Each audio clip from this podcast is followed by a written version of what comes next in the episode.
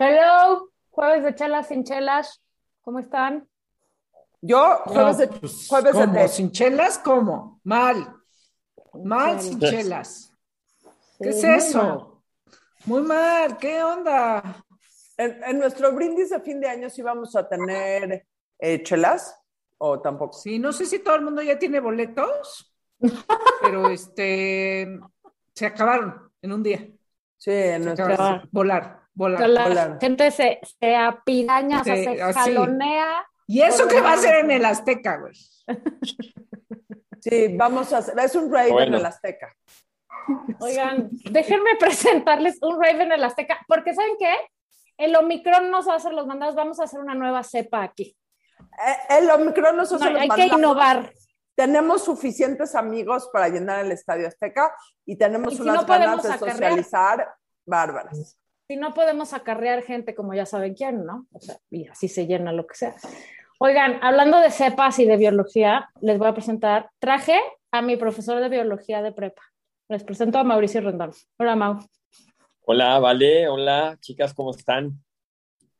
Hola, Mau. Queremos saber, queremos saber por qué Valeria, o sea, para traer a un profesor, o sea, para, para ir a ese rescate, este, es que algo importante, una historia, pero yo quiero saber tu historia. Valeria, ¿qué? ¿Cómo No, era pues, de este, chiquita? nada. Valeria, ¿cómo era? ¿Cómo era? ¿Es- ¿Era igual de amargosa?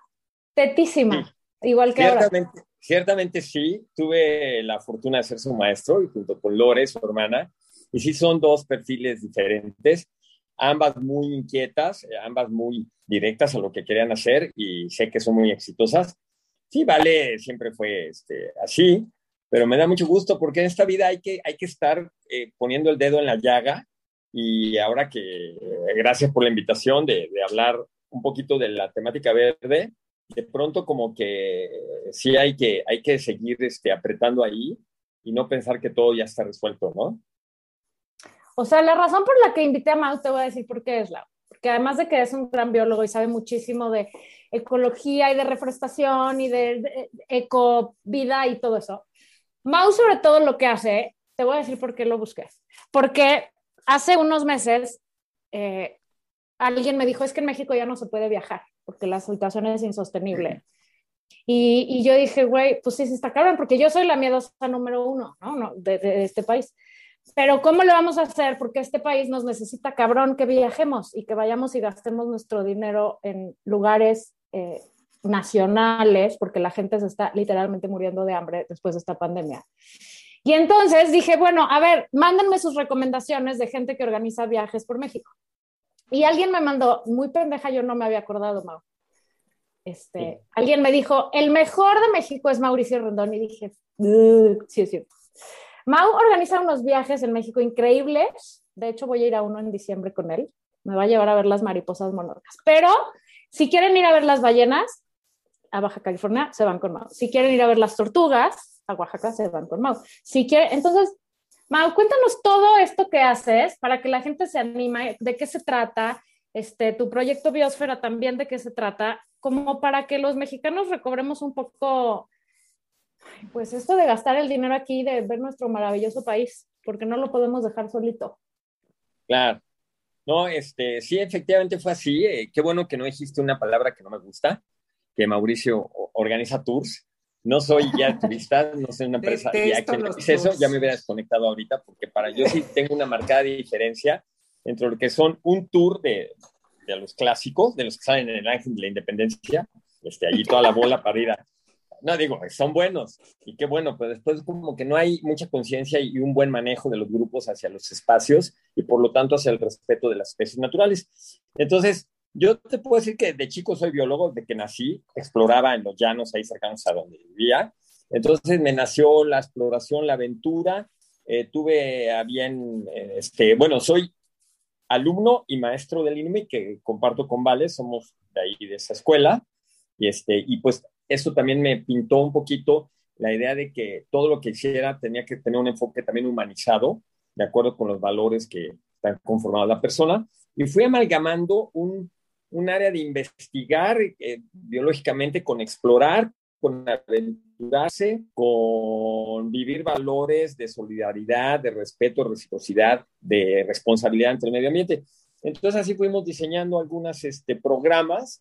Iniciamos desde 1983 con actividades para niños en un curso de verano, que era el único que realmente generaba eh, conexión con los chavos. Y de ahí a Parreal, pues fuimos viendo necesidades a cubrir para poder conservar y mantener espacios y especies naturales, llevando gente. Y entonces así nació este, Odisea México, le pusimos Odisea México porque la Odisea de Ulises es padrísima, la recorrido recordarán cuando regresa no por Odisea Burbujas. No, no soy ni pistachón zigzag ni nada por el estilo. Pero, si quieres puedes ser Mafafa tú, Laura. Ve con Mau de viaje. Tengo toda la personalidad de Mafafa. Todo. Sí, sí. Estoy entre sobre Mafafa y el, sobre Todo, sobre todo el optimismo. Exacto. tan, optimista como ella. Creo que ya dijiste algo que hizo que Mau ya se fue. No le gustó hablar, hablar de Odisea no, Hablar de las lagartijas. Oye, no, aquí estoy. Dinos algo. Eh, todo el tema de turismo sustentable o como, o como le quieras llamar, eh, ¿qué es ser un turista sustentable? O sea, ¿qué es hacer turismo sustentable? ¿Es no tirar pues basura? ¿Es ir a lugares diferentes? ¿Qué es?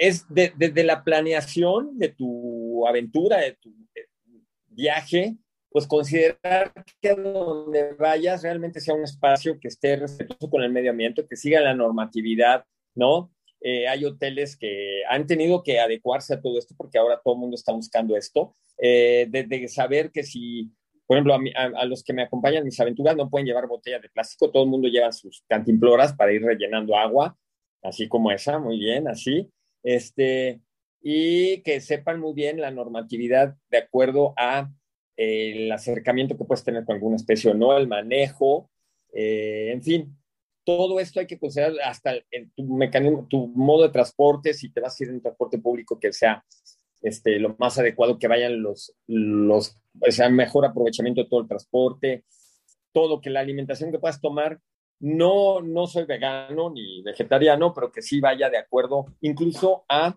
aprovechar los recursos que allí hay, ¿no? Que si vas a la playa, pues tomes cosas a base de coco, ¿no? Hay cosas muy ricas a base de coco. Si vas a un lugar famoso por hacer eh, uso del maíz, pues, como que hay que integrar todo a que la sustentabilidad se, se, caiga en lo social, en lo económico y en lo ambiental, que esté perfectamente equilibrado.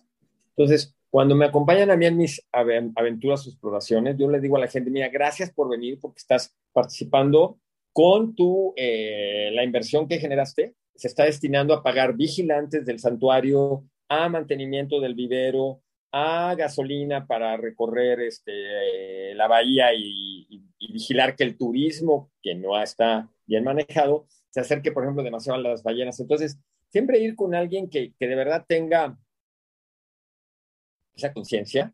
Eh, yo soy un poco amargoso, y por eso me, incluiría ahí de con Vale, de, de el marketing verde que se ha hecho, del, este, del snobismo verde, ahora es eres verde porque eres vegano. Y pues yo creo que no nada más es por ahí. Y hay muchos que han aprovechado esto y entonces se llenan de gente y el control no es el adecuado.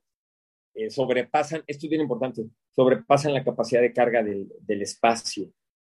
Y entonces se genera un rollo. En la Luciérnaga, de repente, yo soy asesor de algunos santuarios y les digo, oye, por el número de área, que el espacio que tienes, debes de tener grupos de tanto y tanto, no, y otros están, pero que parece que van a una, a una fiesta o a un concierto, lo mismo en la monarca, me conocen como el policía de los santuarios, siempre que voy me estoy peleando con la gente y con los guías. Es que qué dilema, ¿no? O sea, lo que dijo la Margator en el principio, así de, ok, sí, tenemos que viajar, reactivar la economía y el turismo, pues es este, parte fundamental de la economía de México, pero qué dilema, o sea, porque al final este, no es que Disney tenga menos gente, o sea, eh, somos demasiados este, en este planeta, creo, ese es, el, ese es el punto. Pero bueno, pues estos viajes también. A ver, ¿cuál es, cuál, cuál es tu favorito? O sea, este. O tus tres favoritos. tus, tus favoritos, o sea, igual hay muchos, pero tus tres favoritos, tus así, este, antojanos algo. Pues mira, eh, además todos nacieron más o menos al mismo tiempo.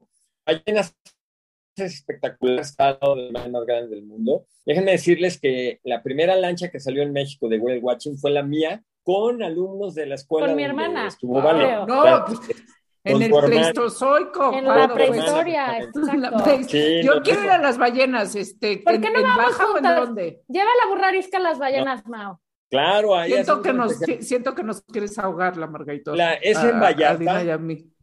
Ya no En voy a- Vallarta. a California, vamos a Ah. Vallarta, ahí es la población más grande de ballena jorobada que llega al Pacífico. Entonces ahí Ah. tenemos la base desde hace 33 años y apoyo activamente al Laboratorio de Mamíferos Marinos de la UNAM eh, haciendo el monitoreo. Entonces, Ah. ese es espectacular. Hay A Dina no le gusta el mar, ya me A acordé. el ¿no vas a venir a ver ballenas con nosotros? ¿Nos esperas en la playa? Los espero en la playa. Los espero en la playa, me sacan una foto, saludan a Oye, la desde el- desde la playa las puedes observar con unos binoculares. Y fíjense que aquí el tema es de que además, saliéndome de lo tradicional, mis recorridos son durante la mañana y al atardecer, que nadie está metido en el mar. Entonces yo ya no busco lanchas de turismo para saber dónde están las ballenas. Nosotros las localizamos. Entonces, de esta manera nos podemos este, asegurar unos ambientes espectaculares. Es que- Luego, por ejemplo, las tortugas marinas es el, el- el enigma de, de un animal que no sabes por dónde va a aparecer y que un encuentro con una ancestral ballena, eh, tortuga que tiene millones de años de evolución, de- de- en cuestión de, de comunicación interespecies y de conexión con ellas, es, créanme que te hace llorar. Entonces, eso también es increíble. Y las noches estrelladas caminando en la playa es increíble. Ver la ligereza de las, de las, de las mariposas nocturnas, la perseverancia que tuvieron que tener y disfrutar de un momento de meditación contemplativa viéndolas volar, entonces también está increíble. Y luego sumergirte en una nube bioluminiscente con luciérnagas. Vamos a las luciérnagas. cosa. Adaiva, las luciérnagas, ¿sí? Acá. ¿Hay agua?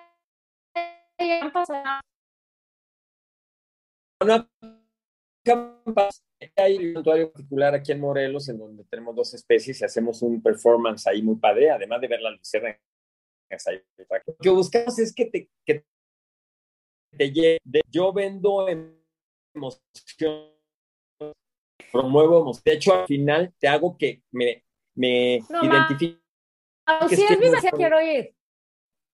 ¿Puedo? ¿Cuesta del mar? Pero ¿A- tú, a tú dónde dice solita- ¿Qué va a ir? ¿A dónde vas a ir? Voy a ir al santuario de las mariposas monarcas en Ah. diciembre con Mau y con mi hermana y con mi mamá. ¿Cuántos días? Ok. Este, es increíble. No, vas a ver otro lugar, te lleva al de sus viajes y, y grupo inum- Este, el tema de ir con Mau es que no nada más te lleva al santuario, conoce, sabe dónde no te va a llevar a la multitud y, y tiene toda esta cosa, rentabilidad de su mismo proyecto es biólogo. Entonces, además, no es el turista que dice, a la derecha vean la mariposa viajar, a la izquierda el árbol. De, de todo el sistema. De, entonces, una clase de tras vez. O sea, Mao no es el que te dice, vean las chichis de Olga Brinsky en el árbol del No. Tule". Ah, el árbol del Tule es un patrimonio nacional. Los niños del árbol, los Sí, niños pero del árbol del Tule de son las patrimonio. chichis de Olga Brinsky. Pero fíjate, es un buen ejemplo. Si vas al árbol del Tule con Mau, que no creo que tenga ese tour available, pero te diría, fíjate, en este árbol viven más de 4.500 Claro. especies, se puede medir el tiempo del árbol porque puedes ver aquí y aquí, y fíjate en la raíz de no sé cuánto. O sea, Mau sabe muy cañón de todo el tema alrededor, no es un guía de turistas, efectivamente. Así es. Y Me voy más, sí. y eh, perdón, es que esta es la, la parte final, o sea, además le regresa al santuario, o sea, con lo que tú pagas a Mau, pues claro que le pagas a Mau su trabajo, pero Mau de ese dinero contribuye a los santuarios, a los no sé qué de las ballenas, a los, o sea, le regresas algo a ese este programa que protege a esa especie. Entonces, pues todo Así bien. es. No, sí, y bien dicho. eh, la idea es, yo no eh, me, me- me voy bajito en que si te cobran la entrada al santuario por decirte 80 pesos, yo les pago tres veces eso. ¿sí? De entrada. Y le digo, oye, que esto te sirva para ver qué te están haciendo falta. Radios, pum, pum, pum, compramos, llevamos radios, capacitación, este, X. Y, como bien lo dijiste, eh, sí, soy muy de que, que, no me gusta que si se ven allí las boobies de Olga Briskin. No, yo soy más de ver eh, qué te está dejando a ti, qué, qué ves, qué, cómo te estás conectando con la naturaleza. Y sí, sí te puedo decir que el árbol de Tul es un taxodium macronatum, es un, este, todo eso, pero me voy más hacia la internalización y a inspirarte, porque no vamos a conservar aquello que no amamos. Y lo que amamos nos viene no de la cabeza, nos viene del corazón. Eso, pensando en eso como a México, ¿no? O sea, ¿cómo salvamos a México amándolo? ¿Y cómo lo amamos? salgan a verlo, güey. O sea, salgan a ver el país que tenemos para dejarlo de ningunear y además para salirlo a defender. O sea, me parece el, el, el, escalón uno. Mau, en tu opinión, ¿qué país es ejemplo en cuestión de turismo sustentable? Como quién tendría, ¿a quién tendríamos? Perdón, eh, ya no te oí la primera parte. ¿Qué país es ejemplo? ¿A quién tendremos? ¿A quién tendríamos ah, que molar? Costa Rica. En nivel Latinoamérica, Costa Rica. Está todo muy armado. Es muy divertido. Sí, sí, yo de, incluso llegué a pensar en irme a vivir para allá. No, eh, no, Canadá, no.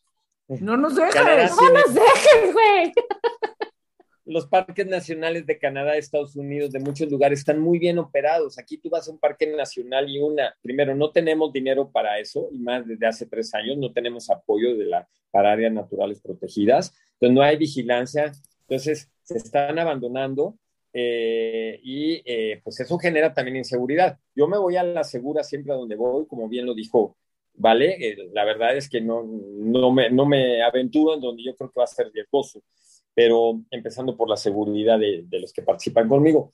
Pero ejemplos serían Costa Rica, los parques nacionales de Estados Unidos, de, de, de, Canadá, que tienen unos increíbles. Este, también en la Patagonia ya hay muchos manejos. Yo no conozco mucho hacia afuera, lo único que sí te puedo decir es que sí estamos requiriendo urgentemente de un control mucho más adecuado de lo que es el famoso turismo alternativo, turismo de aventura, turismo ecológico, todo eso, porque de pronto los operadores, nada más con un certificado, pues este, ya, ¿no? Y no. ¿Qué onda con el impacto, la grandísima decisión de quitar el Fondo Nacional de Desastres? O sea, el impacto que eso tiene en, en, todas estas áreas naturales. Pues mira, el Fondo de Desastres va más hacia el, el efecto que puede tener sobre las poblaciones humanas pero siempre va ligado a un área natural, ¿no? Una inundación, pues te va a inundar la ribera y va a acabar con especies a lo mejor. Y todo fue porque no estuvo bien planeado, bueno, desde antes el manejo de las represas. Más bien aquí iría, ¿vale? Hacia la falta de, de una estrategia adecuada para el manejo de áreas naturales protegidas. Eso. Muchos, de, muchos de los alumnos y compañeros tuyos del INUMIC, tengo muchos que están trabajando en eso y que seguimos en lo mismo. Hay quien está cuidando guacamayas, un Rodrigo León, un exalumno del INUMI, que es maravilloso y no tiene recursos. Entonces te los tienes que buscar. Entonces estamos buscando y por ahí el que nos hayan quitado la posibilidad de, de recibir donativos, que tú estuviste, ustedes estuvieron poniéndolo ahí, que, que no se pasen, o sea, no todos recibimos donativos para librar impuestos. Los donativos los usamos para realmente mover cosas importantes, ya sea para chicos, para niños de discapacidad o, áreas naturales. Entonces ahí estamos, ¿no? Este, pero yo no me quejo de los neoliberales ni de nadie, yo me pongo a trabajar. ¿Cuál es, cuál es, eh, porque eh, luego, luego eh, hay algunos destinos que sean más tradicionales, pero luego hay, van, van, este, pues no por ponerse de moda, sino porque pues, igual y no sabían, este, este, pues no estaban tanto en el mapa. Pero ¿qué es este de, de este tipo de viajes que haces, Mau? Ah, o sea, lo más reciente que está increíble, o sea, este, en México que, o sea, un men, uno menos tradicional, o sea, bueno, por ejemplo, no es que sea las mariposas monarcas esté increíble, pero sí es un viaje, digamos, tradicional. Okay. Algo, algo este, de los nuevos, de los más nuevos recorridos que tengas. Ok. Bueno, pero imperdible, ¿no? Tradicional, pero imperdible. O sea, quien no haya visto. Exacto, no, tradicional padre. O sea, este, uno va varias veces este, en la vida, ¿no?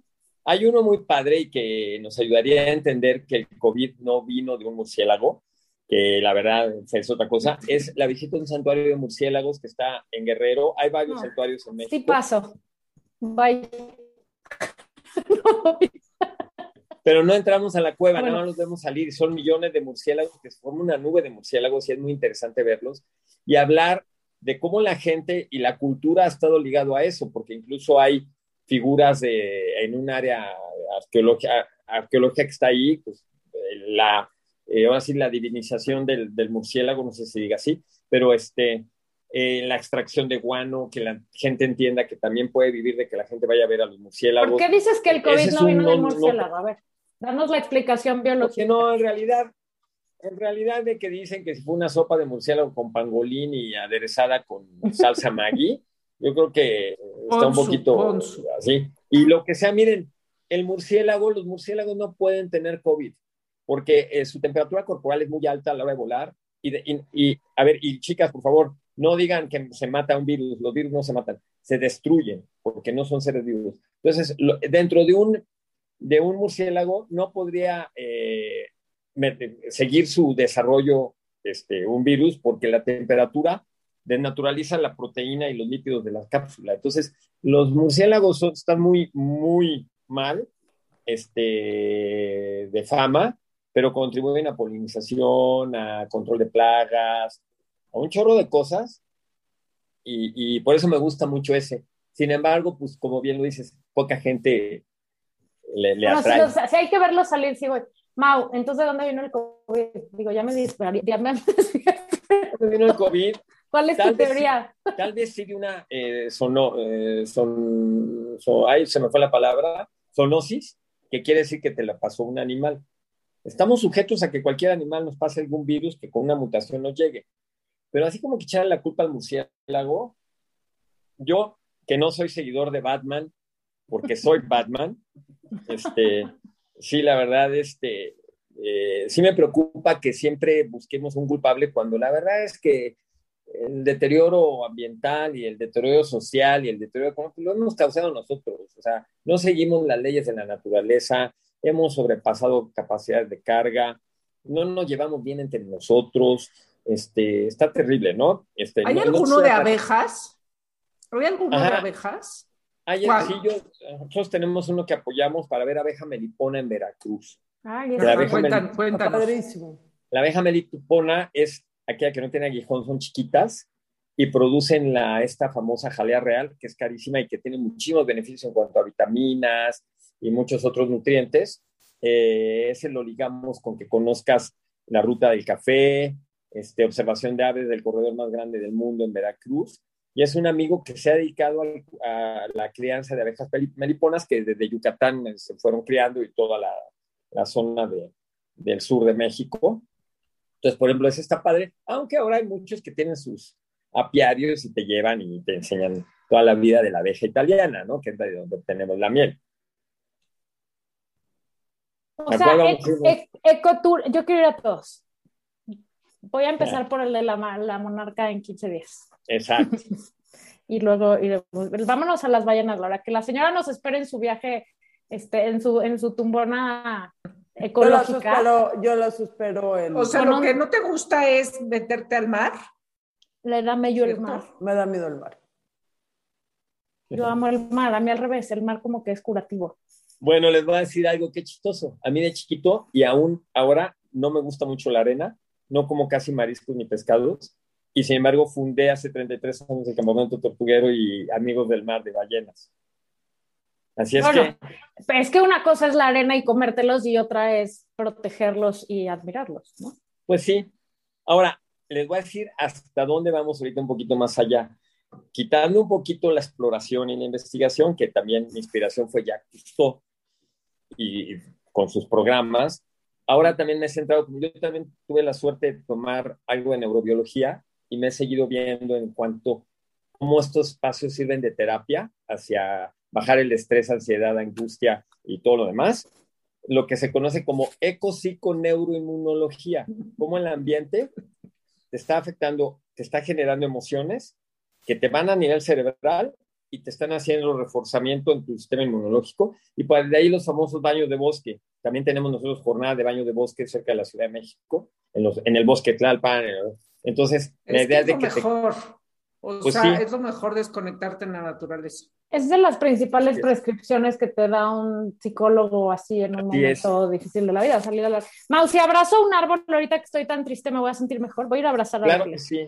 Sí, pero yo te recomendaría que lo hagas descalza, porque además los árboles generan un aterrizaje mucho más fuerte por el alcance que tienen y, este, y te va a disminuir, te va a hacer que la viscosidad de la sangre disminuya, te va a bajar el azúcar. Es lo que se llama grounding.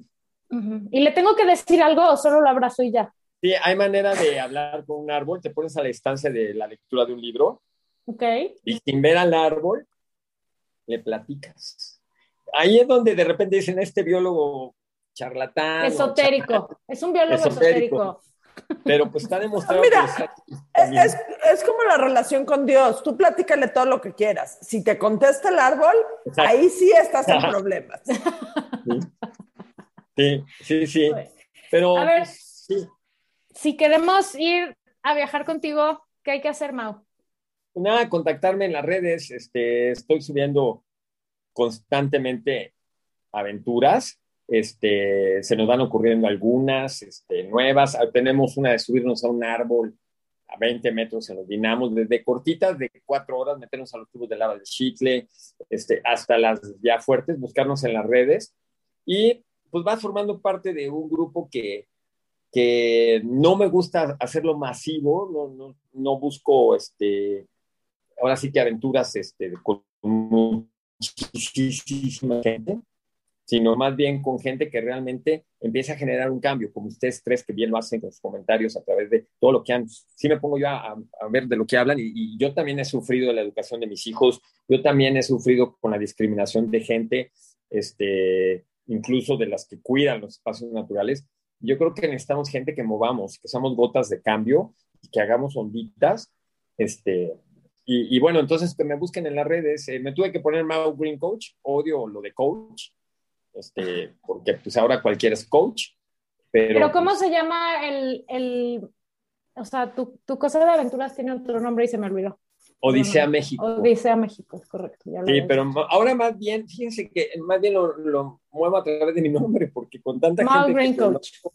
A, a, través de eso, este, eh, si hay chavos que, que, después son influencers porque dicen que conocen muy bien este, ir como surfear en una playa, pues yo también conozco muy bien cómo proteger muchas y cosas. Tú sí, Y tú sí eres un influencer, Mau, porque sí es cierto que siembras algo en la gente de conciencia, de apreciación, de, de, paz mental, de lo que sea, este, sí lo haces, sí lo haces muy bien y te felicito.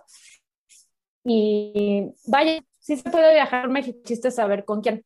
Ahora, hay cosas que solo son por temporada, o sea, las monarcas solo están en invierno. las monarcas? Las ballenas. ¿Eh?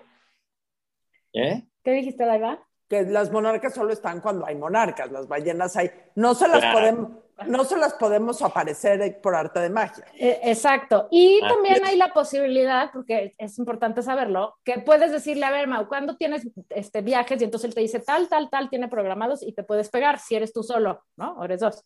Sí. Pero en mi caso, mi hermana armó un grupo solo para nosotros que vamos a ir con Mau. O sea, también hay esa posibilidad que si hay cierto número de personas, puedes hacer un viaje de familia o de amigos o de lo que sea, que no tengas que ir a colindar con nadie más si eres amargator como nosotras somos. Entonces, una vez dicho todo lo cual, vayan y busquen a Mau Green Coach. Sí. Que, hace unas cosas increíbles. Mau, gracias por venir. No, hombre, gracias a ustedes. Y, miren, como dice mi playera, por eso me lo puse así, que la, deja que la foresta te acompañe. Ah, que, la fuerza, buenísima. que la fuerza de la naturaleza esté con nosotros y que logremos un equilibrio y una conexión real que viene de nuestros ancestros. O sea, traemos una carga espiritual todos de una alta conexión con la naturaleza desde, desde el primer hombre que pisó este planeta, ¿no? Y tenemos una responsabilidad. porque, porque nos, nos, sí, nos desviamos un poco, pero, o sea, pues es, es, la madre naturaleza por algo, ¿no? O sea, un respeto que le tienen las culturas, este, Bueno, pues en todo el Sí. mundo, pero incluyendo la, Latinoamérica, ¿no? Sí, claro. Porque además no hay es. planeta B, güey. Entonces, o cuidamos este o nos va a cargar de chingate. Así es.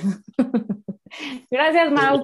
Gracias, a Gracias. ustedes. Sigan divirtiéndonos y recomendándoles muchas cosas a través de sus comentarios. Bye. Gracias a ti. ¿Eh?